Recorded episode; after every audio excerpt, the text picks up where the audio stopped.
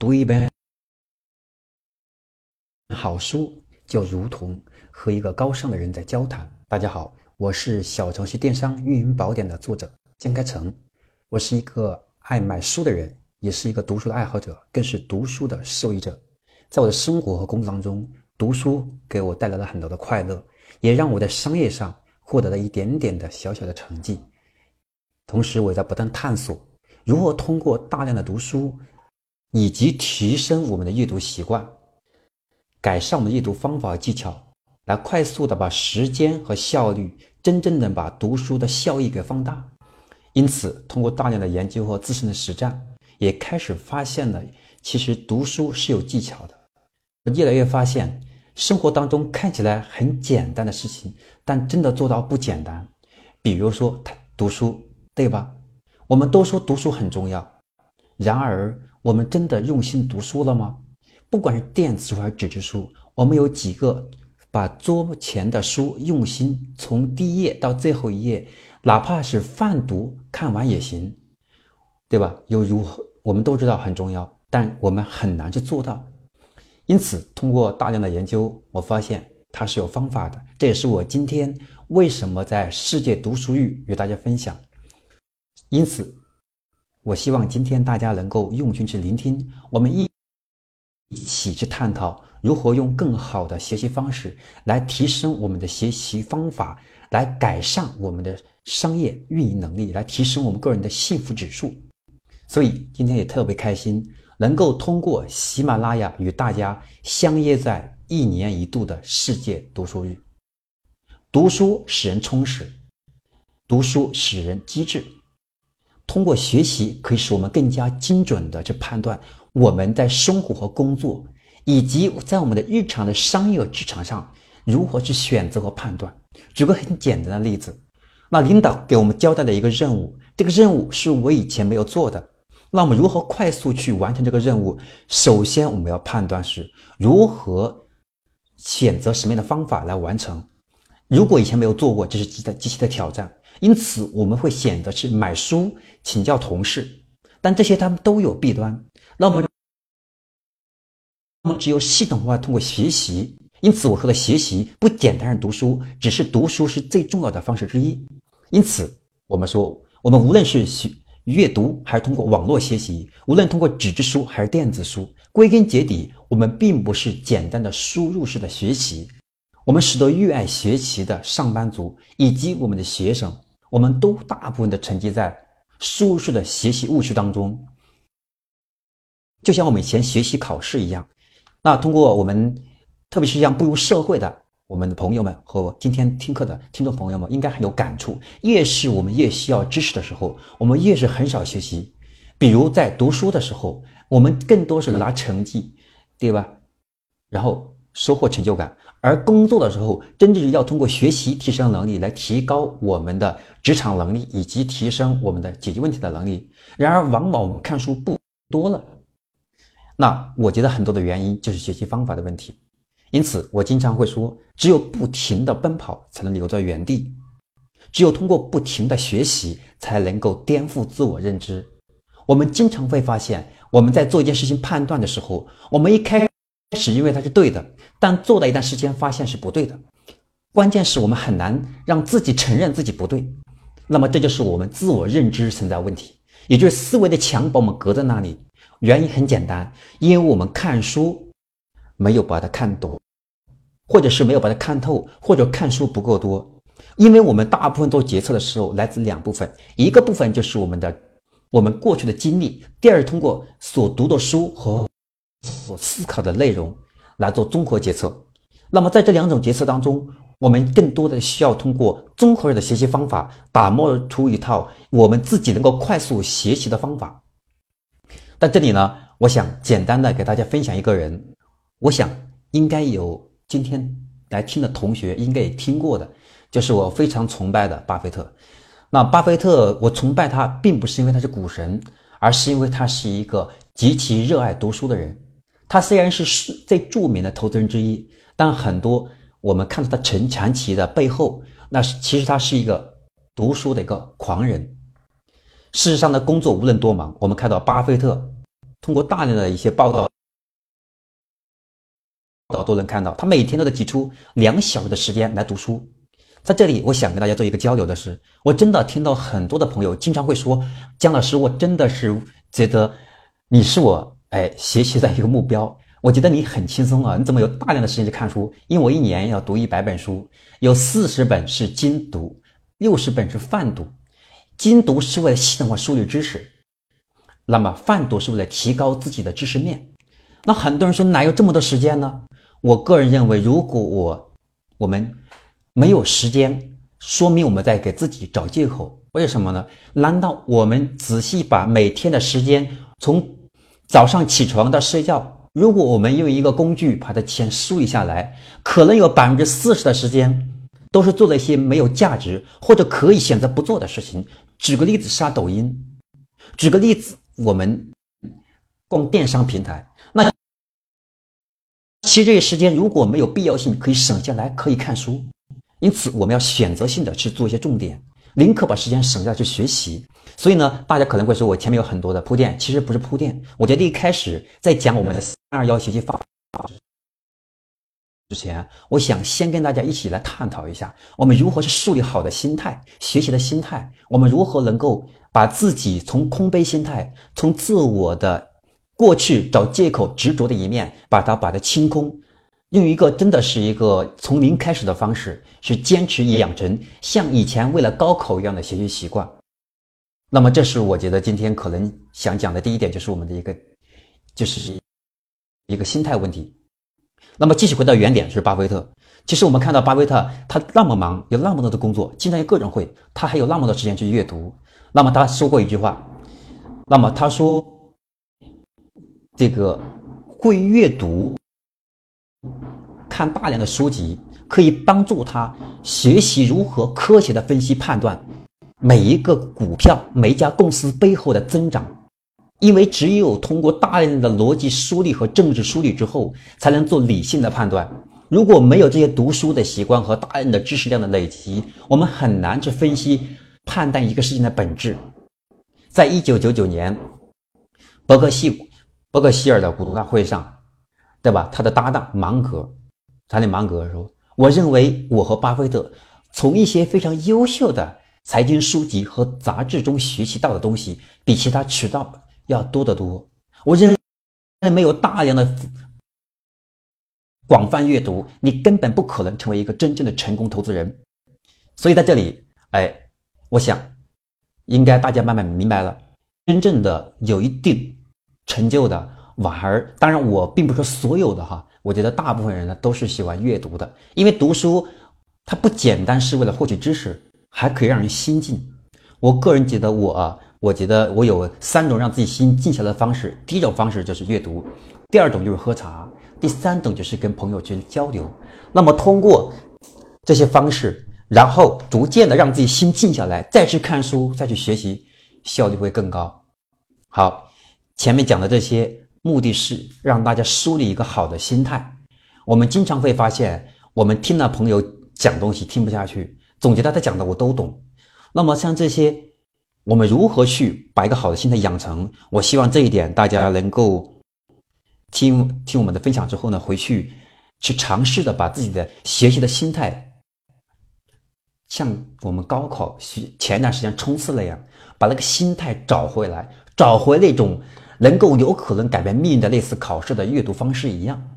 好，前面讲的这些就是为了接下来重点要讲的核心，我们顶尖商业基因的三二幺学习法。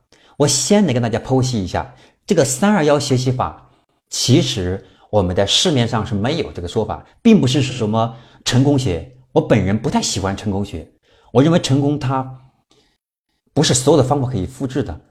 我们要学习的是我们的一个思维模型，但是通过大量的研究，我发现这些顶尖的这种基因，那么他们的学习方法有共同点，因此我自己不但去实践，哎，我发现这三二幺，我自己把它总结为三二幺学习法，我认为对我产生很大的影响，然后我也可以分享给朋友，那么很多朋友因为我的分享，也发现他的学习效率和他的价和他的能力有很大的提升。因此，我才选择在今天一年一度的世界读书日，把它首次给大家分享。希望如果大家觉得听的有用，还希望大家能够把它分享给朋友，让朋友一起来听。不管是多少个朋友，我觉得都无所谓。目的是希望大家一起共同成长。好，这个三二幺，首先我来跟大家说一下三二幺什么意思。那这三二幺是指这个三是学习的三个原则，那么这个二是什么呢？这个二是我们的两个关键学习的两个关键点。第三就是我们学习的一个关键目标。接下来我会详细的来剖析三二幺学习法如何落地。那我们先来看第一个部分，学习的三大原则。原则之一就是要学会写逻辑。我们经常会发现，我相信今天来听课的朋友们应该也有过这样一个感受：是一本书。从打开翻到最后啊，就随便翻两下，一本书就结束了；或者是一本书从头看到尾。那我们再来分析一个问题：那我们看这本书的目的，首先是为了获取知识，还是为了通过看本书来改变什么？不管是改变我们的思考习惯，还是还是说我们想提升某个方面的能力，比如口才等等都可以。那我记得，首先当我们在看书的首先第一点是要去学逻辑。那么这个写逻辑，我把它分为几个几个部分。第一个部分是我们要写看书的逻辑法。那第一，那怎么去做呢？第一个就是我们先把看本书的时候，先把书打开看一下目录。那这里面会有两种可能性。第一种可能性就是书里面很多，它这里面是标题党，标题写的特别好，但里面内容它是不行的。因此，我们看目录，看完目录之后呢？把目录当中把一些重点，第一时间能够让我很感兴趣，或者我觉得很有价值点，把这个目录点给它标出来，然后通过目录和这个书的重点，大概的去分析一下我们那么这本书我是选择以精读还是泛读的方式来读它。那么泛读啊，就是可能用一两个小时简单翻一翻，哎，通过通过泛读的方式来获取一些知识量就够了。那么更多是一个陶冶情操。那么如果是精读，那我们可能要从从第一页到最后一页，我们要都翻一遍，甚至每一行都要看到。那我们举一个具体实实际的例子。那那么这个有一本书是美国知名的教父级营销大师特劳特的，对吧？他是这个定位学的创始人，他一本书叫《人生定位》，而这本书给我很大的启发。那么这本书呢，当时我是因为。在在这个在当当，呃，在那个亚马逊上，我记得是我看这本书排名挺靠前，因为我又特别喜欢买书，又喜欢看书，所以我经常会啊，每隔一两天会去在亚马逊啊、当当啊、京东啊这些平台上啊，去看一下书类各个，比如经管类的，对吧？比如心理学等各种，看看它的排序当中前面的我会漏一眼，虽然有可能哈，这些销量不是那么真实。但最重要的是，它一定有原因存在，因此我一般的会去选择性的去拿出来看一看。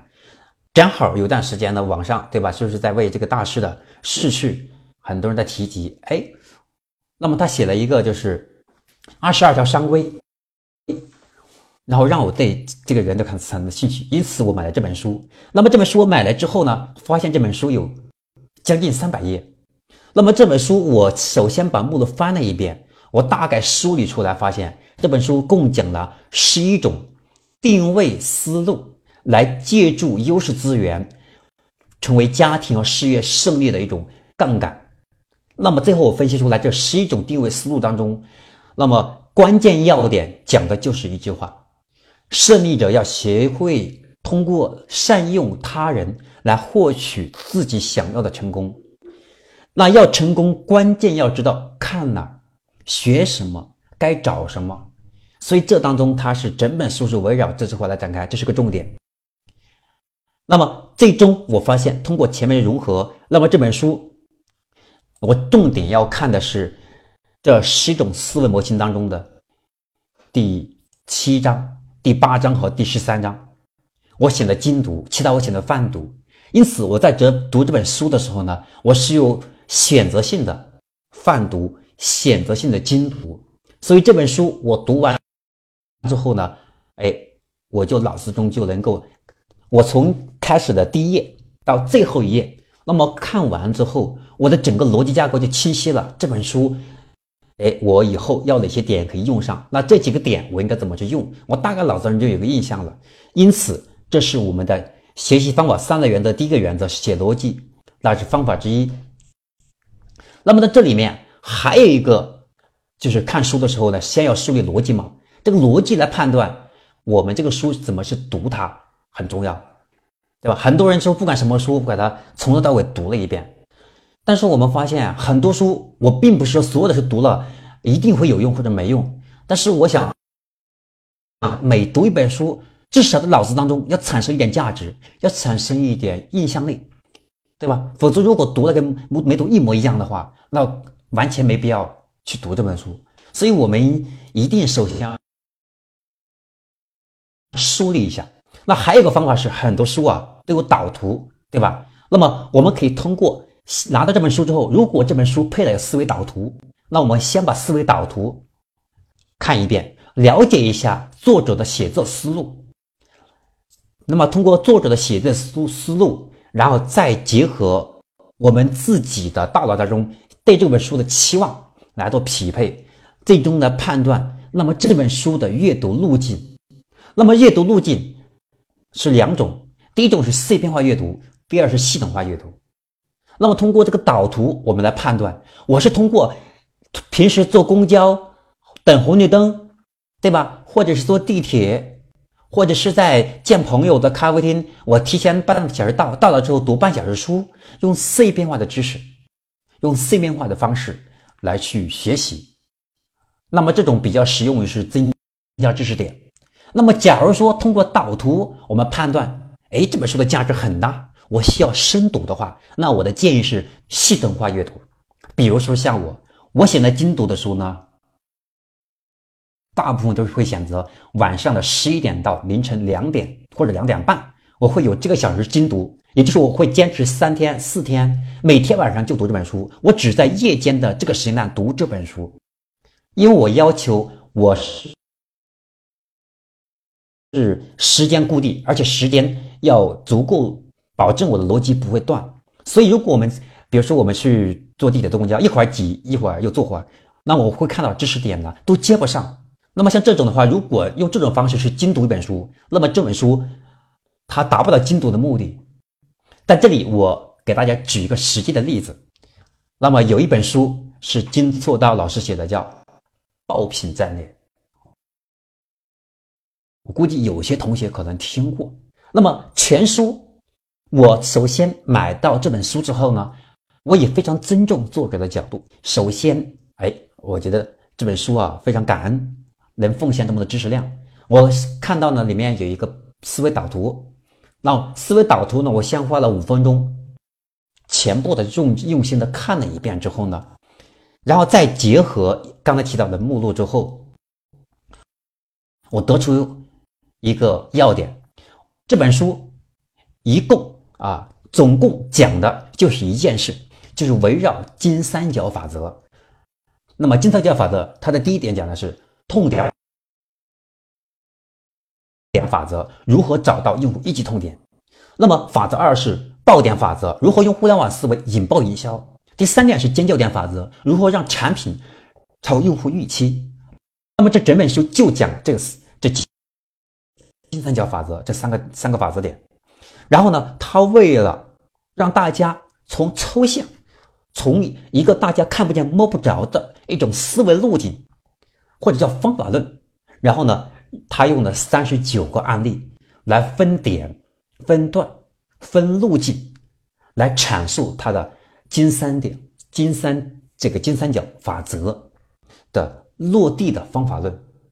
那么，通过根据这两个点，哎，最终我发现这本书，我首先要做的第一件事情，就是把这三个要点。如何把它三个法则点，它落地的时候呢？有哪些点我以前想过，但是呢，我没有想的够细。那么带着这些疑问点，我最终判断啊，这本书我要系统化的读。读，所以我选择的是用夜间的时间来精读的。好，我们所看到的，那么这是用看导图来判断一本书，用什么方式来阅读？那么还有第三种方法是看背景。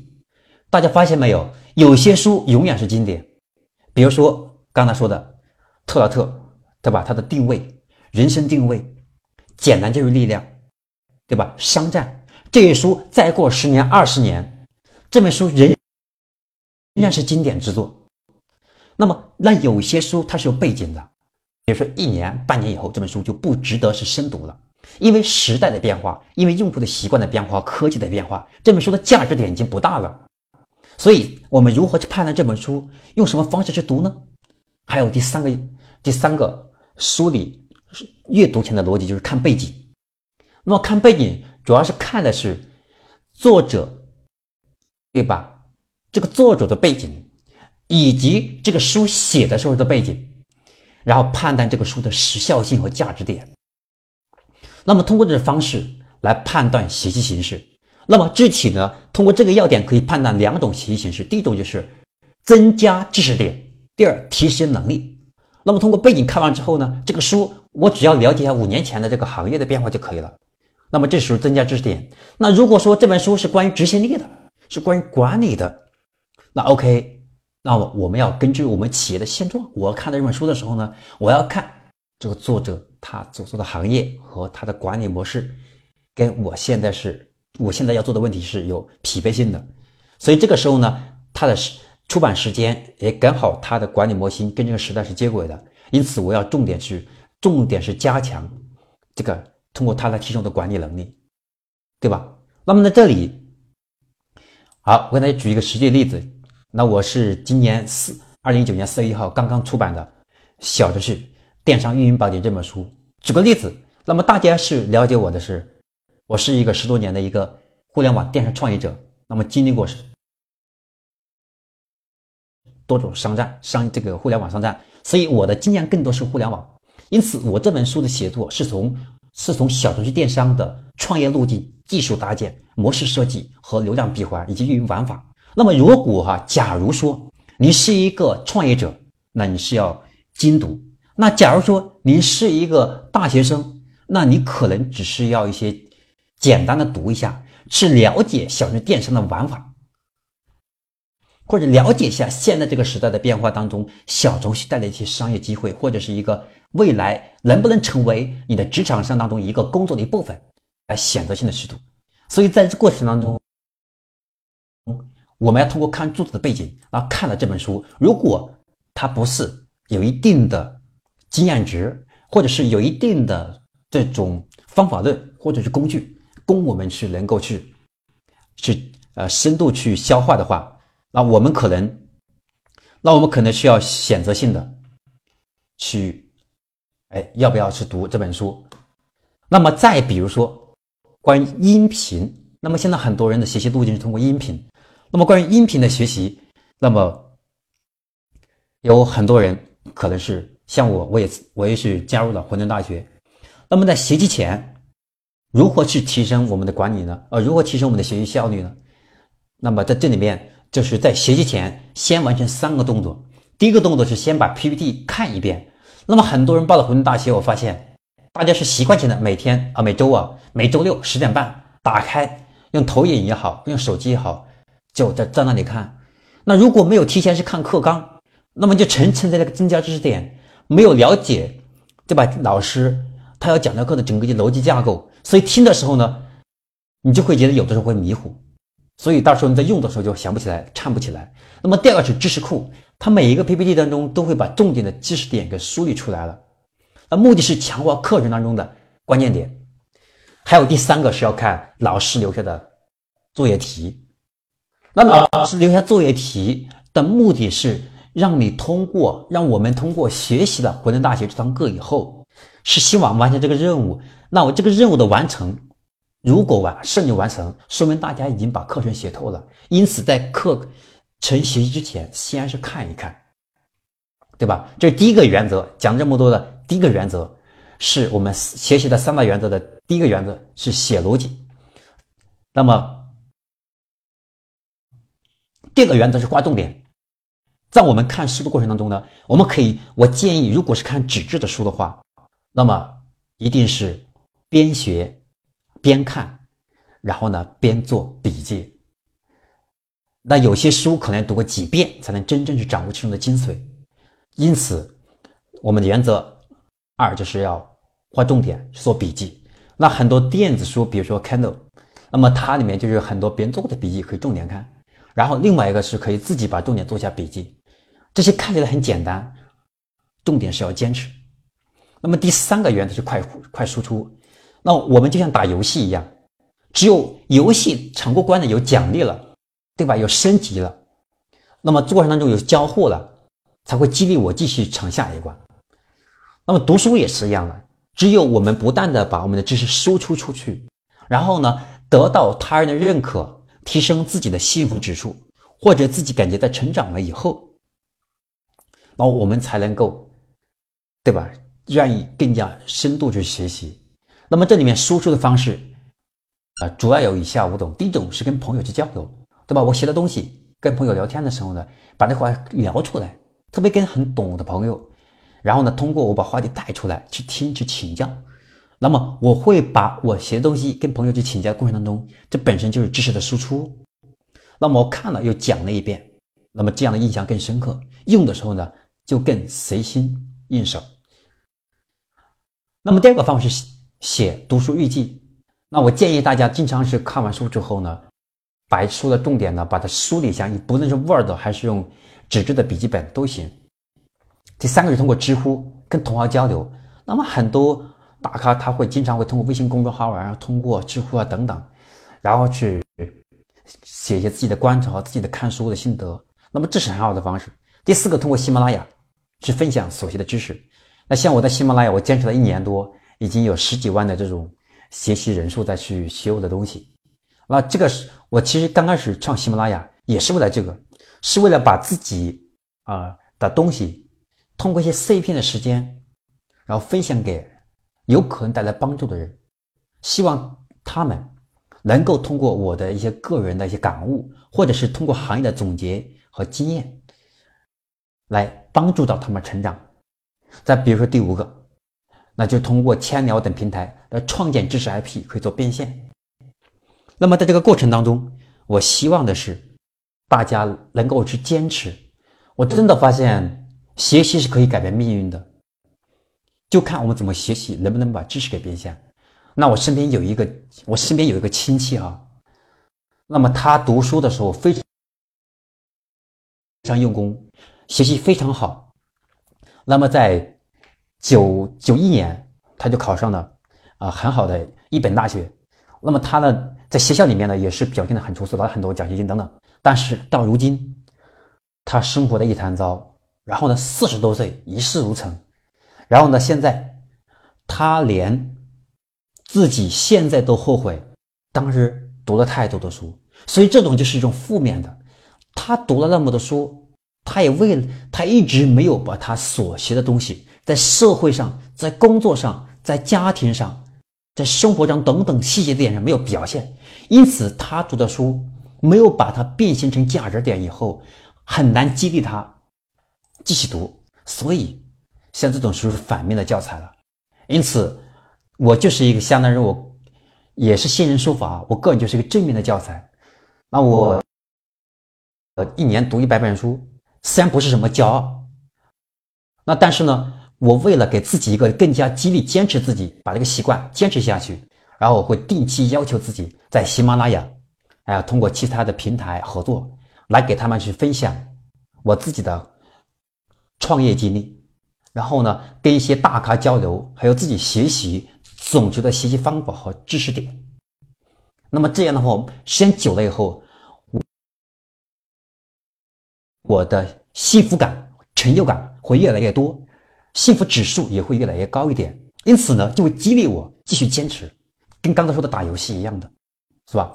所以呢，在这里面的原则三是快输出，学习要要把它输出，向外界传达知识，只有不断传播才能产生价值，跟数据一样，数据就是冷冰冰的信息，当它流动起来就是数据，就能够带来价值，知识也是一样。因此，无论什么学习方式，无论大家通过抖音呢，还有通过 Kindle 啊，通过买纸质书啊，各种方法，我觉得都不是最重要的。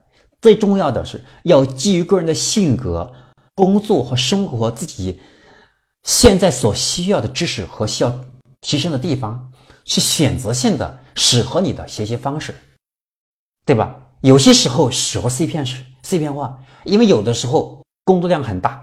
确实没有那么多时间坐在家里两三小时，因此我真心的建议大家能够把晚上的时间能够空出半个小时来看看书，我觉得是非常棒的一个好习惯。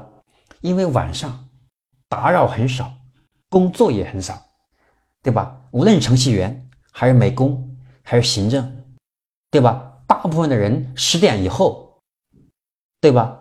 那么基本上没有什么骚扰。我的建议，把这个时间，那就给自己把时间固定下来，十点到十点半，或者十一点，对吧？到十一点半看完就睡觉，啊，当然我也不太清楚，呃，是不是每个人大概什么样的作息习惯？因为我的习惯是不好，我是每天的两点半、三点才睡，一般的十一点我就把手机调为静音了，所以我就强行要求自己把它坚持下去，已经坚持了将近三年了。两年多，马上三年，所以在我来看，我现在的一个灾难就是书太多了。你想想，家里都是电线杆了，没地方放。但是我从来不会把书去卖掉，也不愿意去轻易把它这个分享出去。当然，我希望未来我把我的书整理一下，能够给大家共享。那更多的还是通，我还是比较喜欢爱书，因为我看了书之后呢，有一天。我想到知识点想不起来的时候，我我想还要去翻一翻以前看过的这本书，因为书里面的知识点我大部分都有了记录。那么第二个部分是两个关键点，我们说三二幺嘛，前面是三三个原则，学习的三个原则。那么这个二就是两个关键，学习的两个关键。第一个关键是要关联工作，关联工作的目的是要学以致用，来提升学习带来的成就感。对吧？比如个例子，举个例子，今天呢，公司让我写个 PPT，但是呢，写了好半天，自己都觉得看不下去了，都觉得这个没法交代。那么大家会选择什么？一是在网上是百度，第二买本书，第三搜一下有没有视频，或者是请教一下朋友。那么这是一般的人会这样。那如果对吧？是你。你如何选择呢？那假如说我我的选择，我不会因为完成这个任务而去完成这个任务，我会选择。如果我发现，哎，这个东西我确实不懂，然后未来呢，经常要写工作报告，那一定要沉下心来，不要为了应付自己、应付工作、应付领导这位差事，让朋友帮你写，然后呢，会自己简单写一下，领导没给你面子不批评你啊，你就这么过了。这样成长不了，因此我建议的这种学习方法二，大部分的，我跟很多大咖，包括 BAT 很多高管，我经常向他们向他们请教，我发现他们经常跟我分享的，那么就是这个部分，就是你要学会通过自己的场景化，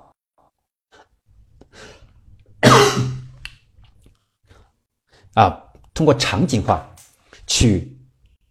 在一个场景当中，发现自己有不足的，然后去深度去学习。好，不好意思，喝口水啊。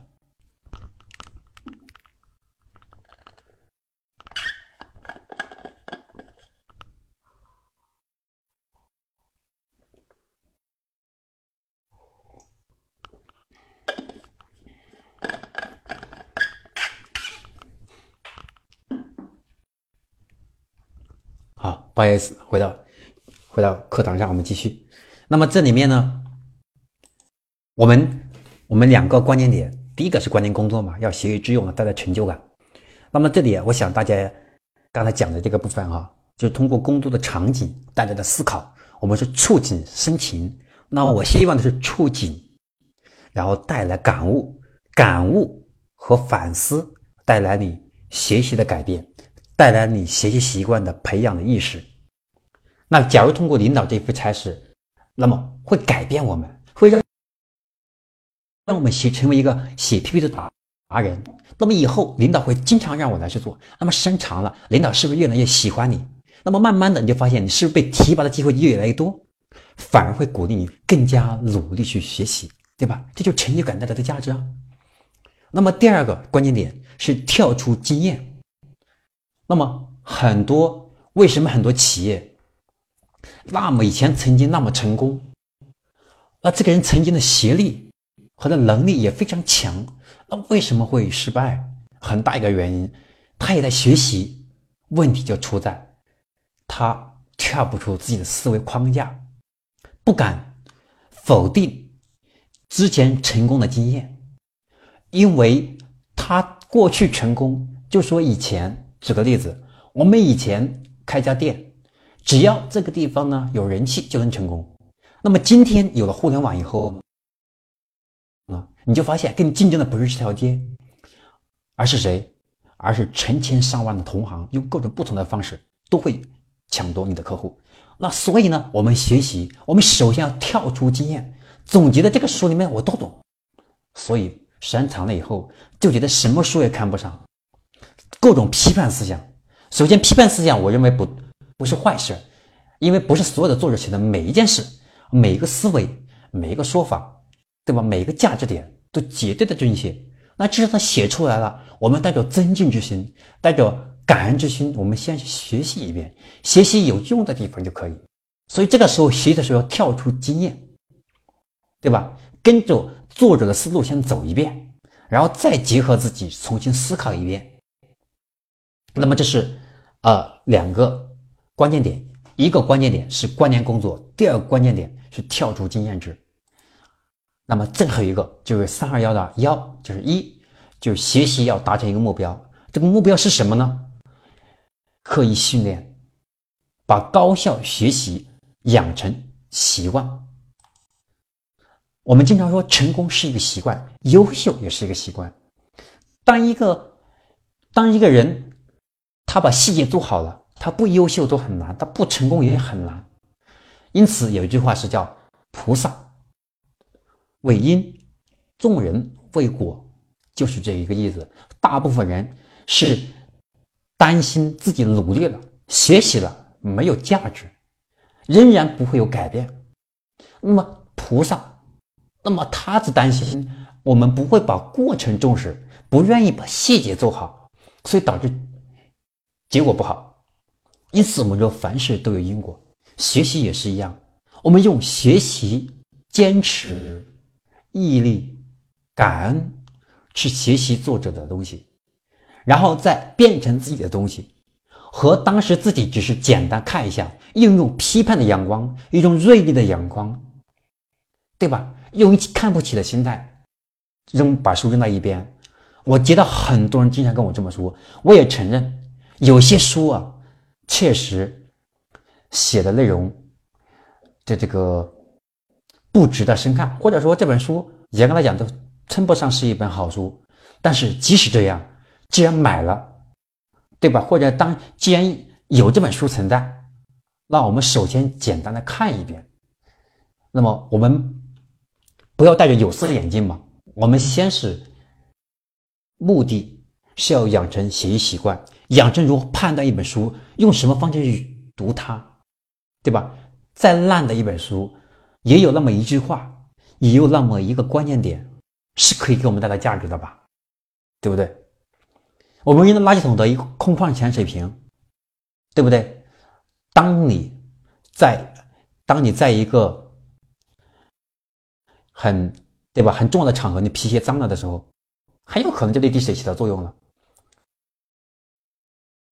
可能那个正准备扔的矿泉水瓶，扔垃圾桶的矿泉水瓶没扔，一滴水滴在皮鞋上，拿个湿巾纸擦一擦。这就一定带来的价值，因此我们看的不起眼的东西，哎，因此这里重点强调是一个学习的一个目标，是要刻意训练、训练学习的一个高效学习的习惯，对吧？那么如何去培养刻意训练的，把自己的思维、学习训练成一个习惯呢？一个优秀的学习习惯呢？那么我跟大家分享两个点。第一个点是刻意训练的刻意练习的三个要点。要点一是要训练思维模式。所谓的思维模式，是当看一本书的时候，我们用什么逻辑思维来去看这本书，对不对？那我们边看要边思考吗？因此，我们的思考模式决定了这本书看完之后有多少点是能被吸收的。那么第二个要点是抓住要点，是在练习的过程当中，我们要练习抓住要点的学习能力。那一本书，你把一本书的感觉这里是重点画一下，那个是重点画一下，到最后就没有重点了，对吧？少即是多，当白知识要点，一本书当中就有那么四五个要点，已经很不错了，并不是每每一段你觉得有用都给它画出来，画到最后这本书呢，你都不知道哪些是重点了。所以，如何去判断那个书的重点？如何去判断我们学习的这个要点？以及我们如何看待这本书它的价值点？对吧？这是要点的部分。第三个要点是刻意练习的。第三个要点要练习就是使用场景，也就是通过看书的时候思考这个知识未来会哪些点来使用，叫使用场景，知识的使用场景。啊，这是我们刻意练习要练习的这三个要点：思维模式、抓住要点和使用场景。那这里面给大家，呃，给大家，那么在这里呢，给大家提供三个可以借鉴的，啊，就是可以练习我们高效读书这样一个习惯的工具。那么第一个工具呢，第一个工具是思维导图。那我们在看书看完了以后，我们养一个一个习惯。我们养成一个习惯，就是要把我们学完的东西用思维导图把它整个梳理一遍，也就是把看到知识的碎片、碎片化的知识，然后要系统化。只有系统化的知识，才能够未来的场景里面能够带来直接的价值，对吧？所以这是第一个工具——思维导图。我常用的导图是就是插麦的。那么第二个工具是知识梳理，是印象笔记。那我们在看一本书，有的时候我们是在地铁，对吧？我刚才说，有的时候会在用碎片化的学习时、碎片化的时间来学习的。那在这个过程当中呢，那么在这个过程当中，哎，我们可以随机的用印象笔记记录下来，或者是我们平时呢。学习不一定是在看书，是在微信公众号上看到一篇好文章，里面有一段，哎，是点非常非常有用，哎，对我很大的帮助。我可以把这一段复制下来，粘贴或者分享到印象笔记，然后同步到云端。那么这是学习的第二个工具，是帮助我们的知识梳理的工具，叫印象笔记。第三个工具是来培养学习专注力。那么很多人学习呢，坚持不了五分钟。刷刷抖音，看看新闻，看看搞笑视频，跟朋友聊聊天，刷个微信朋友圈，结果，结果这个书在睡觉，表面上放了一本书，其实根本没有产生这个书的价值出来。因此，读书很重要的一个方法，我的建议，那么。把手机调为静音，我不说关机，哪怕什么调为飞行模式也行。然后呢，把番茄钟打开，番茄钟它的价值就是呢，它可以通过一种音乐，通过计时，比如说我想用一个小时把这一章给看完，OK，我就设计一个小时或者二十五分钟看完这一一个一个节点也可以。那么就二十五分钟，那么二十五分钟我就专注的把这本书的这个要点这个部分给它看完，然后其他的一切闲杂事宜都不管，抛之脑后。因此，这是刻意练习的三个工具。我再给大家总结：第一个工具是叫思维导图，主要是把学习的思维用工具梳理出来；第二个是印象笔记，帮助我们把看的书、学的知识把它系统化。第三个是番茄钟，把我们读书的习惯、专注力拉升到一个制高点。好，今天呢还好没超时哈，我的预计是从八点到九点，还有十五分钟。那非常感谢大家来收听哈，在世界读书日，然后大家一起来交流和分享树的缘分。在这里呢也特别感谢啊大家能进来，所以呢最后还有十几分钟的时间，我想给大家做一些交流和分享一下自己的一些小小的感悟，以及想给大家一点点小小的建议。那今天呢我讲了一个最重要、最重要、最重要，也希望大家记住的。是顶尖商业精英的三二幺学习法。大家要相信，学习是有方法论的，只有学习了学习的方法，我们才能提升学习的质量，才能提升我们在商业职场上的一个个人和管理能力。我们无论是个人还是企业，我们首先要通过。读书的一些好习惯，来让自己不会被经验所包围，不会被个人的一个粗浅的认知，而把一些可以提升自己幸福指数、提升自己能力和抓住商业成就梦想的机会错失掉。有的时候，机会在我面前，由于自身努力还不够，知识力、知识点还不够，所以这个知，所以这个机会我看不到。即使看到了，我也把握不住。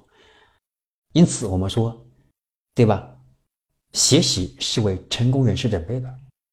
所以说，我们每一个人要学习学习的方法，并把学习的方法落实在学习的路上，让它帮助我们一起共同成长。那么，今天我分享的三要学习法，这个“三”是指学习的三大原则。第一个原则是学习前先写逻辑。那么第二个原则呢？这个原则是划重点，是要把我们看书的重点标下来。第三个原则是学了以后要快速的输出。我说的这个意思啊，快输出这个“快”字很重要。现在看了，后天你还想得起来了吗？想不起来那么全了。因此，我的建议是大家，那这也是我我经常会。向 BAT 的高管去探讨，然后呢，向一些比较成功的企业家，我经常拜访他们，然后呢，用空杯心态向他们请教，最终我才得出了这个三二幺。所以他们很大一部分人强调过，你要学会学了立马把它输出出来，既是记录，又是阐述，又是再复习。那么这过程当中呢，你就发现这脑子中记忆很深刻了，有一天就会达到。有一天，关键点上就会帮助我们实现或者达到我们想达到的目的。比如，我们看了一本书，这本书告诉我们如何，对吧？去练习口才。突然有一天，我跟别人交流的时候，突然卡词儿了。他告诉我要克服紧张，对吧？要告诉我要顺从他人的话，往下言，让话不了死。哎，OK，我就想明白了。突然间发风一展，我就开始能健谈了。所以这个订单拿到了，因此在关键点上，有可能是一句话，那本书的一个字，那本书作者的一个关键，突然就帮助我们改变了一个机会，帮我们抓住了人生当中一个转折点。所以这是快输出，要快速的去输出，把它传播出来。那么这个二是学习的两个关键要点，第一个关键要点呢，是我们要把学习的内容和工作关联起来，让学以致用来提升我们的成就感。成就感就像小孩他成绩很好，父母给他个棒棒糖吃一样，他下次还努力，为了再吃个棒棒糖，所以需要不断的激励。关键点二是我们要跳出经验，我们要把过去根深蒂固的思想把它抛弃掉，用新的思维、空杯心态去学习。第三，哎，就是我们的那个幺三二幺的幺，就是一是一个目标，就是。要刻意训练高效学习的习惯。那在这里面呢，跟大家分享的刻意训练的三个要点是思维模式，学习的思维模式，学习抓住要点的能力，学习把知识变现场景的啊这种把控力。然后有三个工具，一个是学习思维的梳理工具，是思维导图，把碎片化知识系统化的工具，印下笔记，提升学习效率的专注力，番茄钟。那么这几个工具简单好用。OK，这是今天我给总结了一下，再给大家哎分享一点个人的感悟啊。我身边很多的朋友啊，经常呃不知道，我也不敢贸然去猜测他们真真心怎么想的，是讽刺还是真的不清楚。因为我的生活，我比较在乎重点。我比较在乎我做每件事情，我想要有结果，有因此有的时候，比如很多朋友说请吃饭呐，有的时候请我参加活动啊，或有的时候呢，一个朋友说聊聊天呢，我会仔细想想这个事儿重不重要，或者他未来能不能带来什么样的价值点，或者说我和这个朋友未来交往会是什么样的方式交往，是成为朋友，成为伙伴。还是成为人生的导师，还是说我们就成为一个知己，会简单有个判断。那么这也是我看了很多的书，其中有一些关于关系管理当中，就人脉关系管理当中，我觉得还是蛮重要的。我们有很多的朋友，我们看了很多书，但这两者它不矛盾呢。这两者只有变成支点和杠杆，才能撬动我们的梦想，是吧？所以我希望大家看书的时候呢，多去想一想。刚才提到的，很多朋友说，姜老师，我真的是这个你的现在的状态就是我追求的，因为我有的时候会周六周日啊，我会不接电话呀，我我会告诉大家周六周六我不工作，我去钓鱼，然后我会在钓鱼的时候呢，我可以在那地方坐一天不吃不喝，早上四四五点就过去了，到晚上八点钟出回来，特别是夏天，然后呢，我就在那里。其实我想说的是，这跟看看书是一样的。你是怎么重视它？我觉得这是我陶冶情操，我觉得是一种乐趣。我喜欢它，我就爱好它。我不管我怎么别怎么看。然后我看书也是的，我今天看到凌晨两三点，很多人说你对自己身体不负责，也有很多人说，对吧？你的生活好悠闲的，有的时候我会选择一笑而过。我想，我一直在想一个问题：我们，对吧？我们就是存在这个世界上，我们就是为了。简简单单走过一段路程吗？不是，我们每个人学习也好，生活也好，事业也好，我们都是希望让这一生做的有过得有价值，对不对？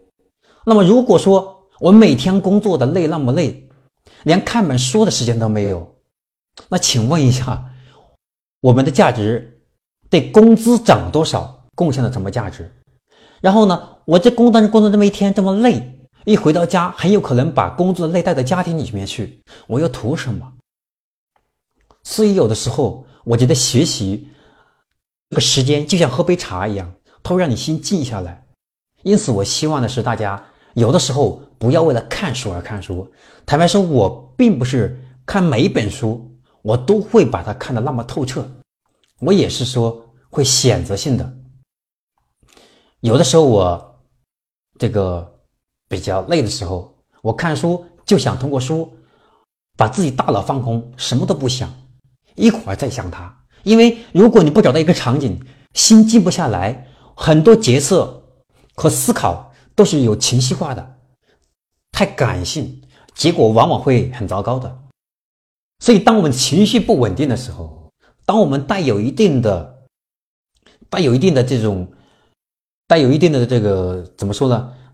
带有一定的环境因素，就是在那个刚才那个环境，就是一个不愉快的环境，你带到这个环境当中，如果带进来了以后，它会相互干扰。因此，我们现在不应该的干扰。那这个时候，我们要把它把它找到一个环境。我特别享受的就是一杯茶、一本书、一支笔，这就是我觉得我每一天最幸福的时刻之一，真的。然后我就特别享受读书的过程。看书的过程，坦白说，一开始我看书的时候跟大家一样，也也看不进去啊，看到想睡觉。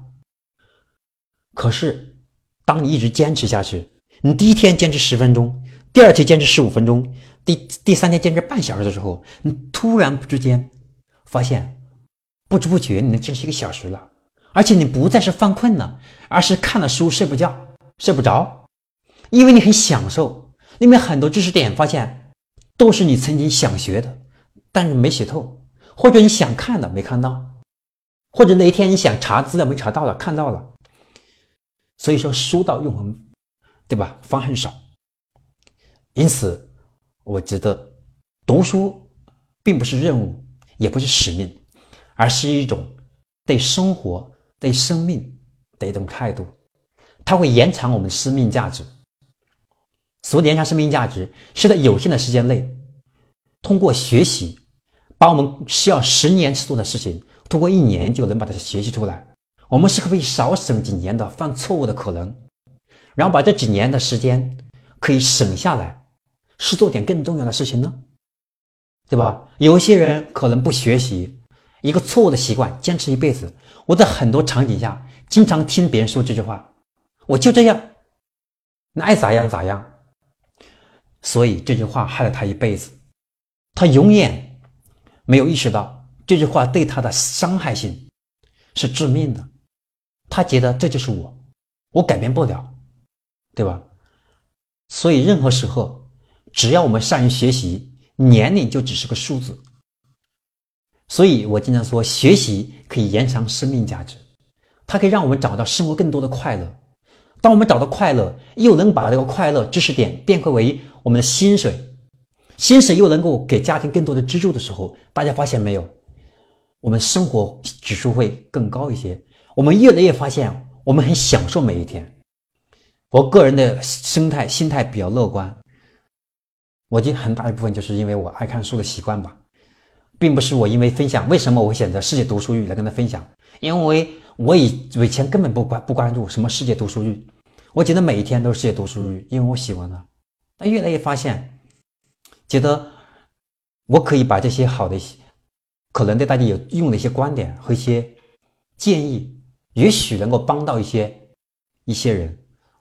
我觉得我是很开心的事情。每当我分享的一些部一部分东西，哪怕有一个点的影响的一个同学、一个朋友，我觉得很开心。真的，我觉得只有这样，我才觉得能够不断更加鼓励我。把每年看至少一百本书这个习惯坚持下去。如果我在不停学习的时候，我不能把知识变成一种价值点，就坚持不下去，对吧？所以在过程当中，我希望大家要给自己信心，去坚持，跟打坐一样，去坚持。我觉得只要大家能够放下手机，别老依赖手机。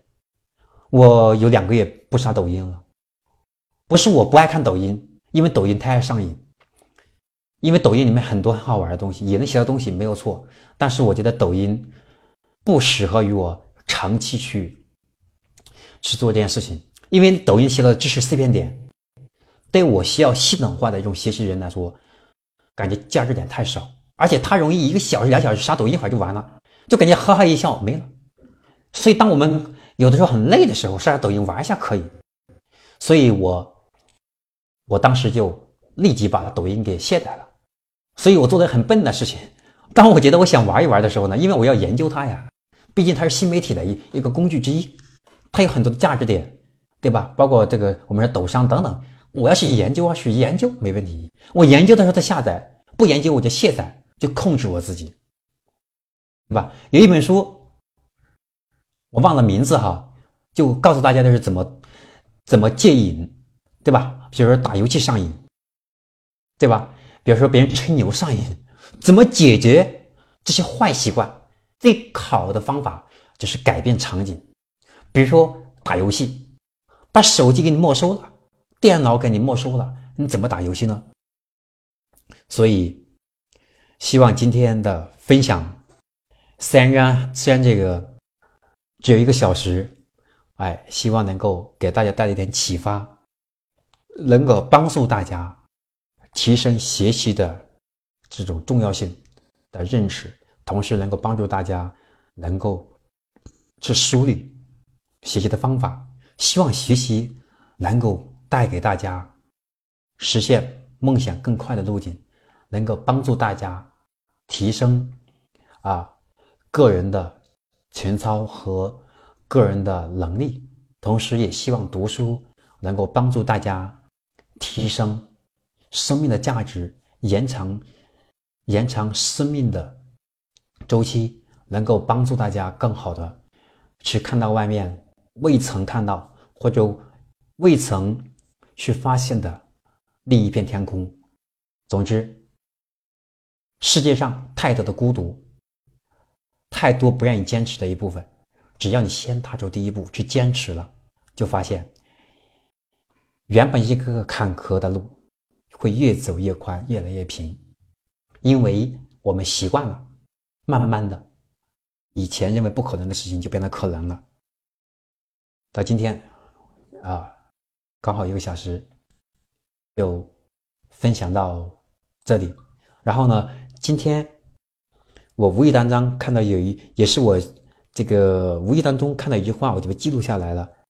我想跟大家分享一下，就是很有意思啊。我觉得有的时候中国的这种文化还是很有很有意思啊。这里面有两句话哈，第一句话是梦想可以天花乱坠，理想是我们一步一个脚印踩出来的坎坷之路。第二句话是走走在一起是缘分。一起走是幸福，我希望在成长的路上和大家一起走，希望它从缘分开始变成我们共同学习路上的幸福。好，今天我的分享就到这里，我是小程序电商运营宝典的作者金开成，感谢大家对我的支持，希望大家能够上京东自营去搜索小程序电商运营宝典，希望大家能够多多支持。我也是想通过这种方式，把自己的经验和学习的知识，让它帮助到更多的人，让大家少犯错误，那就是捷径。拜拜，我们下次喜马拉雅再见。